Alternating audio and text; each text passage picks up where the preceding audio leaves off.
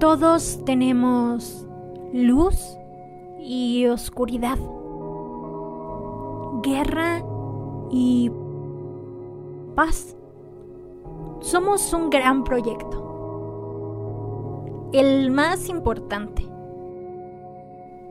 Cuidarlo y desarrollarlo es tarea de todos los días.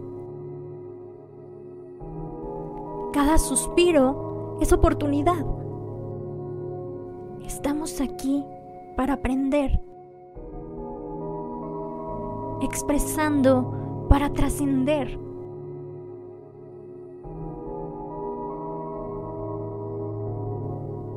Por eso, para mí hablar siempre ha sido arte. ¿Y para ti?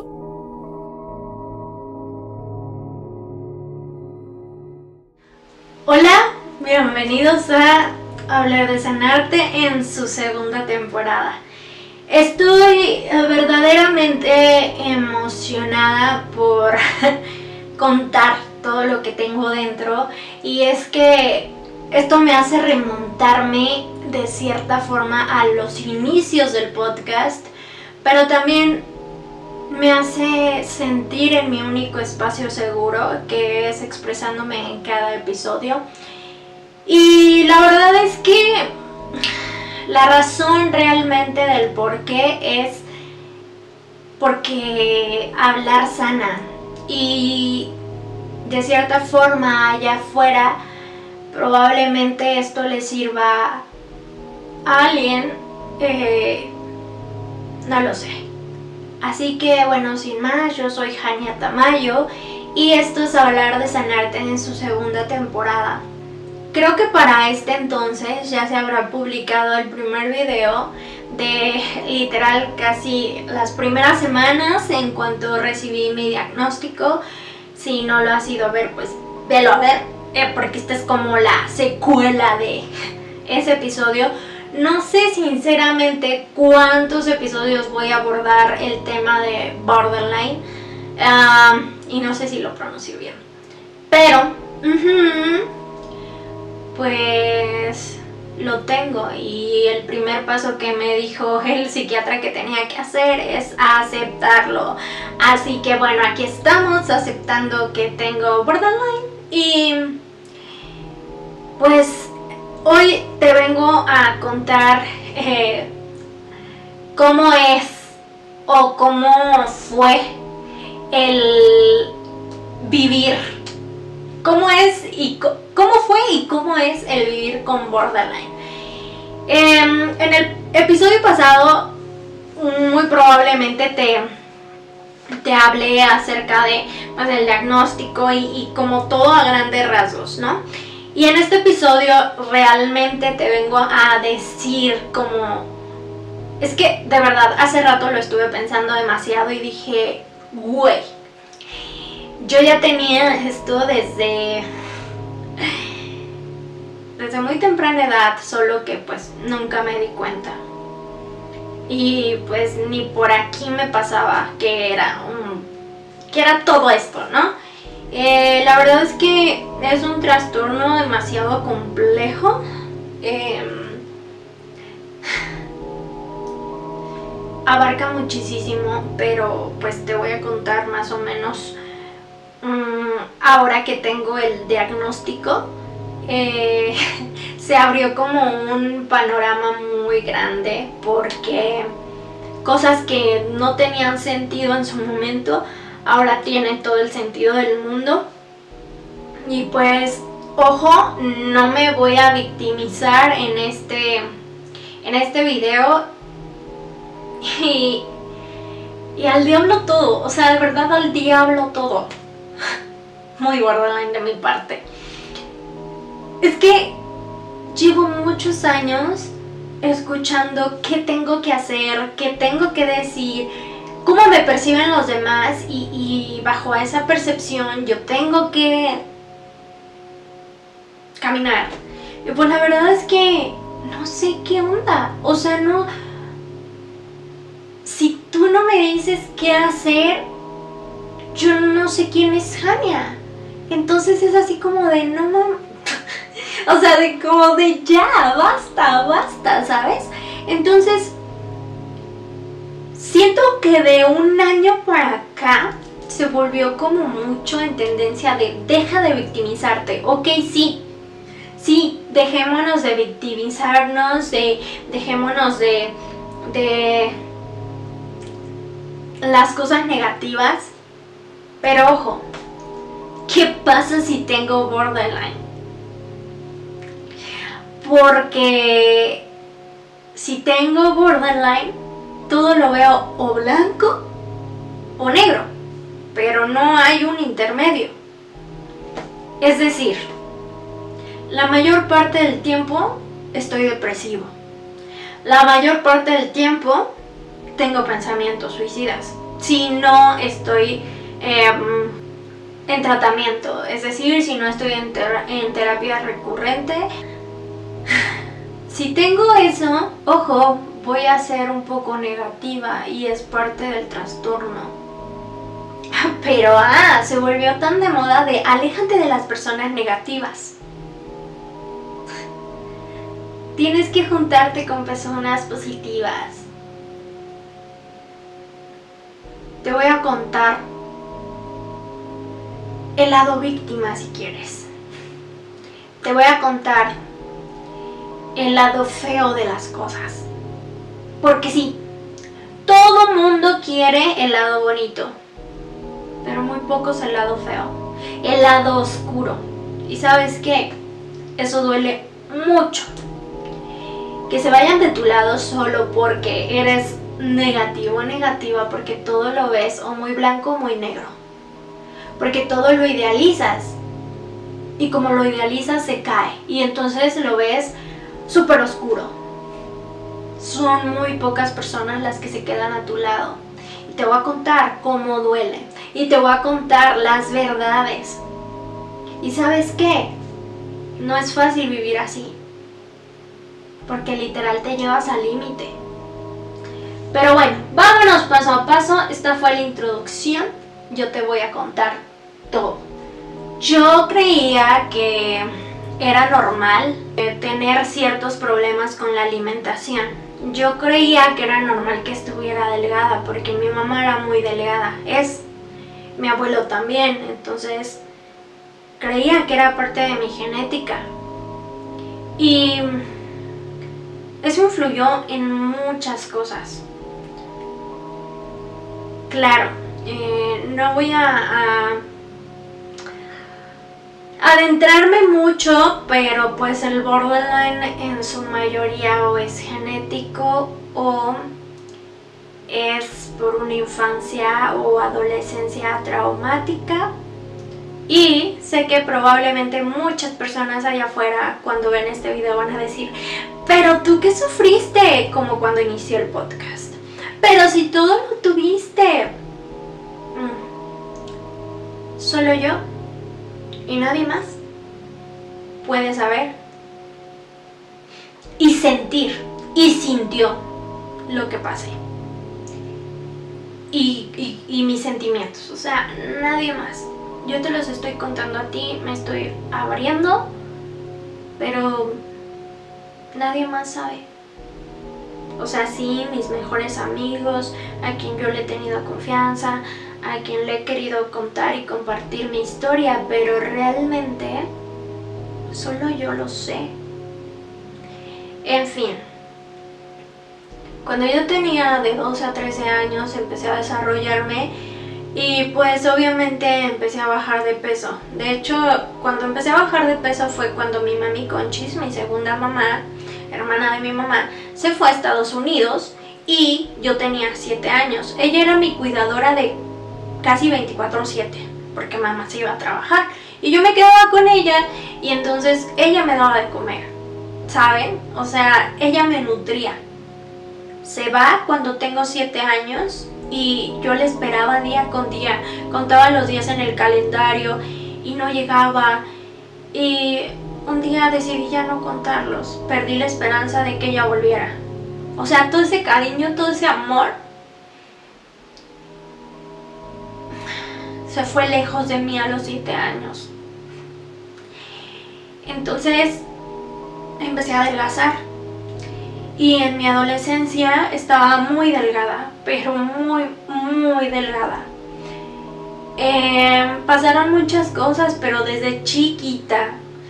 Eh, una vez mis primos me dejaron encerrada en una camioneta. Yo no sabía abrir las puertas, entonces estuve como loquita pegando las ventanas para que me escucharan. Pasaba mi mamá, pasaban miles y no me escuchaban. Tenía como tres años, porque me acuerdo porque fue algo traumático para mí. Y así pasaron varios sucesos. Una vez en una fiesta de 15 años de mi prima, otra prima vio que yo tenía un labial de esos mágicos y estaba súper pintado. Y recuerdo perfecto cómo me, me lo quitó así, pero horrible. O sea, me hizo feo en la boca, ¿sabes? Eso también para mí fue súper traumático. Tanto que me dormí llorando abajo de la cama de mi mamá y en la fiesta no me encontraban. Pensaban que me habían robado. Los Reyes Magos me trajeron el primer teclado con micrófono. Porque yo amo la música desde chiquita. Y uno de mis sueños más grandes es ser cantante. Sé que no canto chido porque me da pánico. ¿Y saben por qué? Porque mi familia me dijeron, cállate, otra vez vas con tu show, etc. Entonces, cada vez que canto me da mucho pánico y siento que no sale mi voz al 100%. Yo he estado en clases de canto, he estado en cursos. Varios maestros me han dicho al escucharme que si yo no fuera buena con el canto, si yo no tuviera como ese talento, me lo dirían. Pero que si lo tengo, simplemente no, no, no saco mi voz, vaya, la tengo oculta. Y ese teclado lo destrozaron mis primos a pedradas, Y así te puedo contar miles de sucesos. De que mi papá no estuvo a mi lado, de que mil cosas, ¿no? X. Eh, tal vez viví, más bien, a mis 26 años he vivido muy al extremo, muy rápido para mi edad. No lo digo solo yo, lo dice el psiquiatra, etc. Cuando yo era pequeña pasaron mil y situaciones en la escuela, eh, de repente con mis primos me, me, agarraban del cabello y yo me los agarraba también, me rompían mis diademas, güey, o sea, yo era la favorita de los abuelos pero por ser la favorita de los abuelos pagué un precio muy alto, güey. Muy alto. Rechazo. Eh, varias cosas, de verdad feas. Hubiera preferido no ser la favorita de los abuelos a pasar todo eso. Aunque amo a mi abuelo y no hay hombre en la tierra en que ame más que a él porque él ya no está en la tierra. bueno,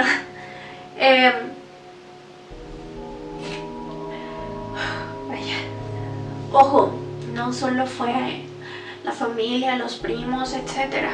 No, o sea, también en el exterior, ¿sabes? O sea, que estás bien flaca, que, o sea, cualquier cosa, ¿saben? cualquier cosita era como too much. Recuerdo perfecto que eh, en tercero de primaria uno de mis primos este, se fue a vivir un año al, rancho, me cambiaron de escuela, yo iba en una del rancho chiquita donde pues no manches, literal tenías toda la atención y pasó a una escuela grande, o sea, fue como too much para mí y y también me hacían bullying porque siempre me peinaban de trenchitas y, y me llegaron a hacer bullying por eso.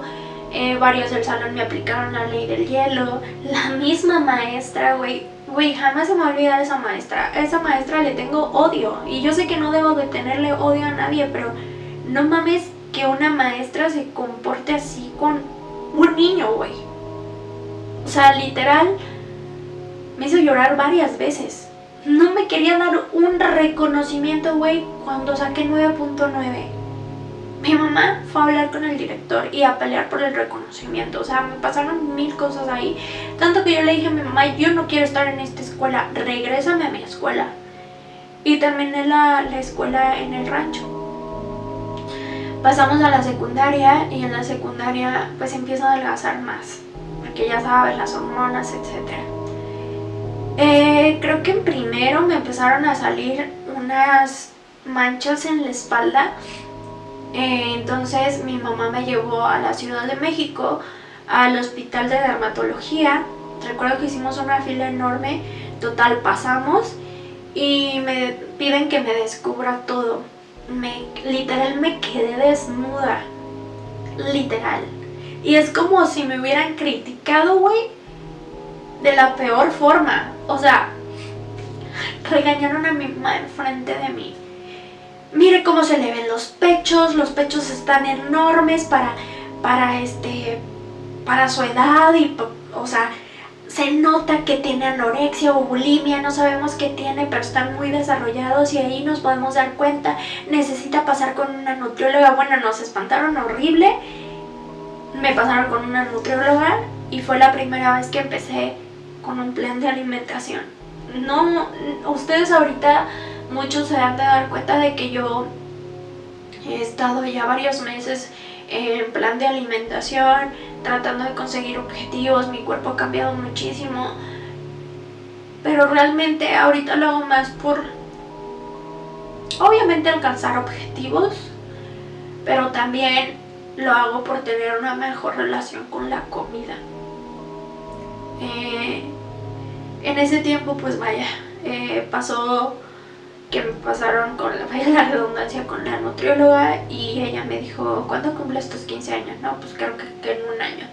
Vas a estar perfecta para tus 15 años, etc. Me fastidié.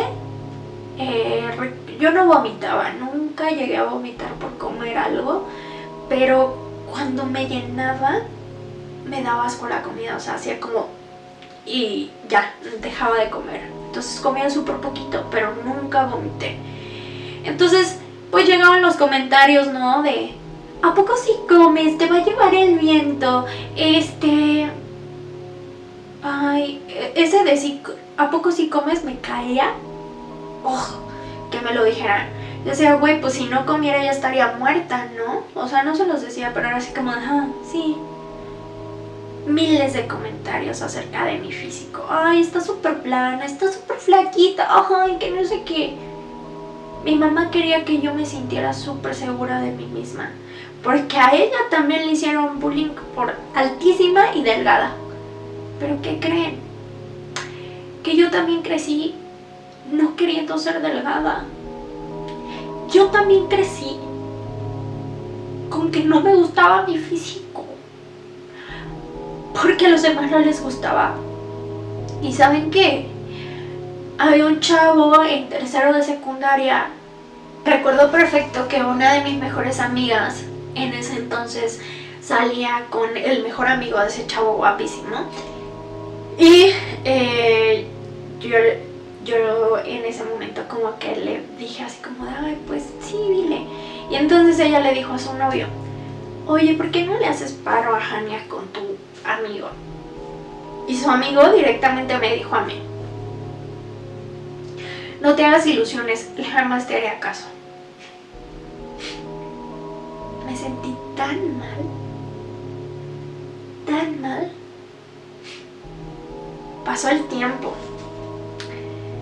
Te voy a contar lo que pasó después y luego me voy a regresar a la etapa de la secundaria. Pasó el tiempo y la cosa es que en la universidad yo empecé a agarrar un poquito de más cuerpecito y me puse muy bonita. Entonces terminé mi primera relación y varios me, tiraron la onda. Entre ellos, el chavo de la secundaria. A mí ya no me gustaba, me parecía súper ranchero para mi gusto y ojo si me gustan los rancheros, pero me parecía como extremo, o sea, a un nivel extremo que te da... Mm. Entonces, ya no me gustaba y yo antes moría porque me encantara. ¿Y qué crees? Me encantaba, pero yo ya no sentía nada. Empecé a salir con él, lo besé obviamente, se ilusionó y yo a la primera oportunidad que tuve desaparecí porque solo era mi ego de si lo pude tener, no que no, no que nunca me haría caso. Me dejó de gustar el vato, pero me vengué. No solo de él, sino de varios.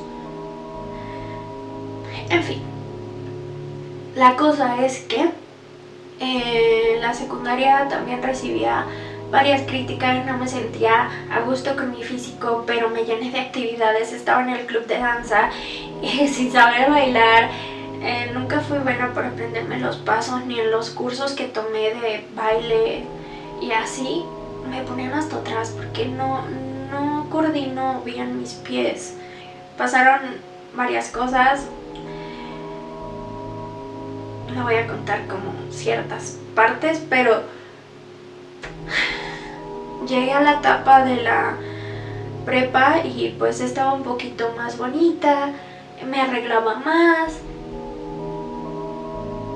Pero mis primeros amores solo me ilusionaban.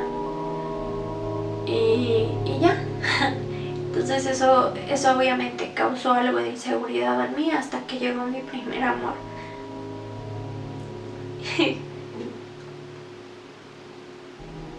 fue tan mágico. Fue un curita enorme, pero enorme a mi corazón. Después falleció el hombre que más he querido en la tierra y que más me quiso en la tierra, que fue mi abuelo, y mi vida se empezó a descontrolar totalmente. Em, dos meses después se termina mi primera relación y yo no podía hablar con mamá porque yo sentía que, que me iba a regañar, que no me entendía. Eh, así que pasé el primer amor o el primer corazón roto sola.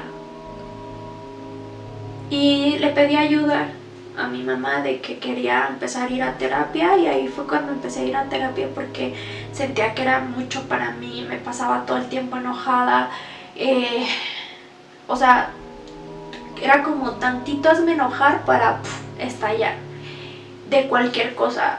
Y de hecho me peleé a tal grado con una compañera en la universidad. Era súper fresa que, ay, yo iba en la Ibero, pero me cambié y yo estudié en, Polanco. Y la tipa pues iba en mi salón y de, ay, no, que no sé qué y a nadie le, caía en ese momento bien. Y entonces, este, un día, llevaba como dos días de haber terminado con, mi primer novio. Entonces eh, iba hablando por teléfono con una amiga, jalé una banca, este, hice mucho ruido, yo no escuchaba porque traía audífonos y la chava que les cuento, este, me dijo que no hiciera ruido, que porque le dolía la cabeza, pero me gritó y me habló súper feo. Entonces empezamos a discutir y la neta, cuando discutía, yo me iba acercando y me iba acercando y como que en mi mente pasaba, si te la tienes que agarrar, agárratela. Este, qué bueno que no lo hice porque me hubieran expulsado de la escuela. Y ahí tiré a matar, le dije, nadie te quiere, lárgate, o sea, vete vete, nadie te quiere, eh, ni no le quedas bien a nadie, ni siquiera a los maestros, ¿no te has dado cuenta? Al otro día ya, ya no se presentó a clases. Todos me decían, güey, la corriste. Tengo un temperamento súper fuerte, literal me llevo al límite. Entonces, cuando, cuando discuto, cuando me enojo, cuando realmente tiro a matar, tiro a matar. O sea, de verdad. empecé a cuidar mucho esa parte para que no me afectara a mí, porque me estaba afectando interiormente, o sea, con, con malestar estomacal, que pensaba que tenía cáncer, o sea, de dolores tan fuertísimos que tenía. Que eso ya se los he contado en episodios pasados, total. Eh, lo pude manejar gracias a, a mi entonces psicóloga y pude descubrir muchas cosas y dije, si yo tengo el poder sobre esto, pues va. O sea, vale, no tengo por qué estar matándome de hambre porque el doctor dice que deje de comer mil y un cosas, nada más dejaré las que sienta que me hacen mal y ya. Seré como más, más lista y me daré cuenta cuáles sí, cuáles no. Total, que mejoré. Pero ¿qué creen? Que en los últimos cuatrimestres de la universidad llegaron doñas. ¿Cómo las llamo? Ah, es que no sé cómo llamarlas. Pero me hicieron tanto bullying, güey. O sea, por no saber pronunciar el inglés, porque se me iba, o sea, era muy distraída, porque, por mil cosas, güey. Y yo me aguanté de no decirles, de no contestarles, por mí, por mi temperamento, porque yo al final terminaba temblándome y con mucha rabia. Entonces sabía que la única que le hacía mal eso era a mí. Y ellos se aprovecharon mucho de esa situación. Yo creo que pensaron, ahí está, no la agarramos en nuestro puerquito porque no se defiende, etc. Y yo decía, no mames, no me defiendo por mí. X. Güey, qué culero. Ahora que sé que tengo esto, digo, qué culero. Compartí un estado hace unos días que decía algo así como de que qué feo que el trastornado se ha visto como, eh, no sé, rechazado, este, motivo de burla, de bullying, de risa, etc. Y el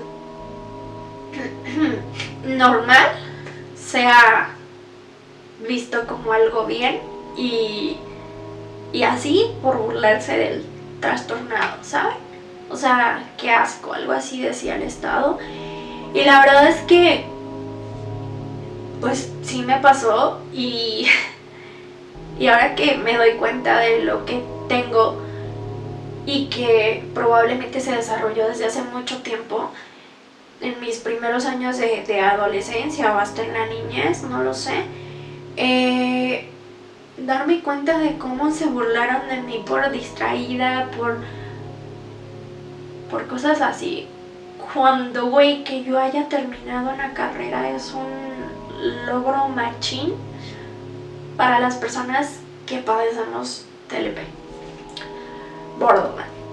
O sea, es muy complicado que una persona termine. O sea, sí puedes lograr terminar una carrera, pero es muy difícil. ¿Por qué? Porque eres muy disperso, porque realmente de cierta forma es hasta una discapacidad, güey.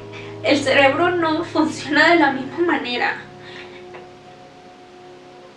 O sea, son muchas cosas, ¿sabes? Y yo pasé por mucho, güey. Por mucho que poco a poco iré tratando, pero de verdad me duele que haya habido gente tan aprovechada, güey tan mala onda burlado y así, o sea, de verdad. Me duele que exista gente así, ¿sabes por qué? Porque piensan que las personas con borderline somos manipuladoras, este tipo narcisistas, ¿no? Y es muy diferente el narcisismo a una persona que padece borderline porque nosotros es como como el no merecimiento, como todo el miedo al rechazo, como un montón de cosas súper distintas al narcisismo, porque el narcisismo es como yo, yo, yo, yo, yo, yo, yo, yo, Y los que tenemos borderline, literalmente sufrimos, o sea, literalmente sientes las emociones, pero así intensamente, sean buenas, sean malas, y ahora entiendo por qué amé a mis tres novios así. Uf, ¿sabes? Así como, wow. Y también porque cuando dije ya no más con ellos, fue ya no más. Y porque desde que pues terminaba algo con alguien era así como de ya no regreso, güey. Ahora lo entiendo perfecto. Ah, pasaron mil y cosas. También perdí a muchos amigos en el 2022. Eh, amigos y familiares porque siempre he sido diferente por mi temperamento, porque según ellos me refugiaba en que tenía depresión, en que, etcétera. Y porque ah, es una persona negativa. Vamos a juntarnos menos con las personas negativas y más con las positivas. Y no es el dedo chiquito el que quiero poner. Güey. O sea, ¿verdad? El deshacerme, el sacarme las personas que quería.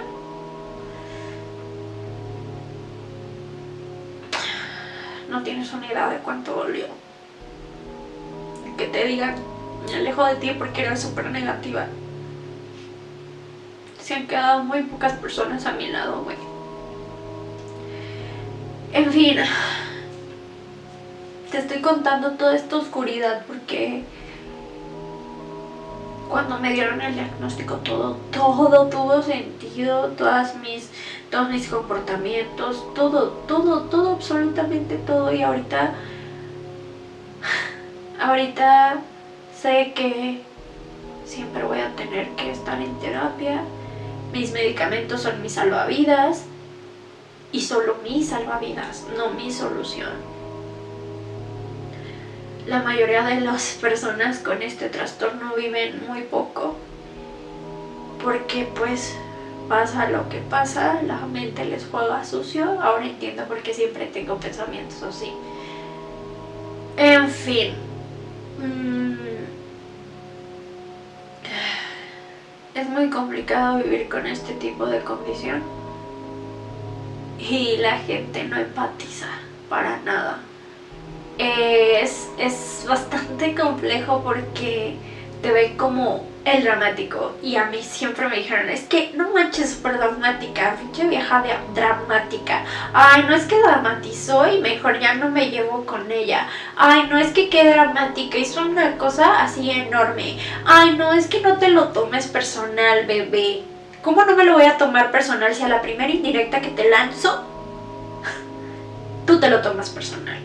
Y si te lo tomas personal es porque tú lo hiciste con esa intención, ¿no crees? En fin, te estoy contando como ciertas partes. El trastorno conlleva más, o sea, de verdad más, pero mucho más.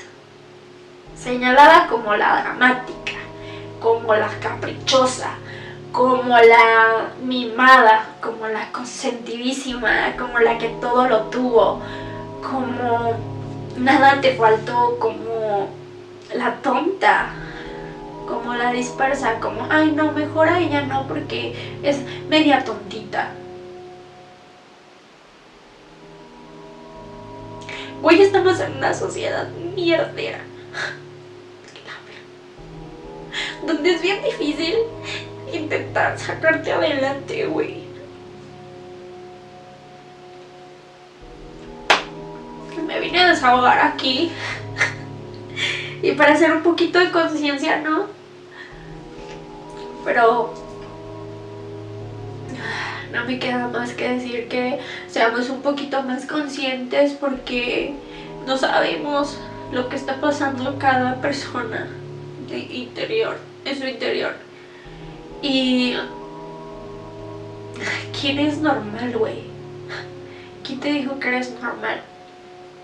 ¿Quién te dijo que tú no tienes un trastorno? ¿Quién te dijo que tú no estás viendo, que tú estás viendo en la cabeza? ¿Qué es estar bien, güey? Era obvio que yo iba a tener algo. Era obvio. Mi sentir me está ayudando a, a ser artista, lo soy. Y este ha sido un pequeño impulso para seguir escribiendo. Y bueno, ya me despido porque simplemente era como venir a decir como todo esto, ¿saben? Y probablemente haga uno más de, de esta situación. Pero por el momento te dejo con esta información. Y pues, sorry si lloré bastante, pero la verdad es que me da mucho sentir. Me da mucho sentir. Y pues nada, gracias por escucharme.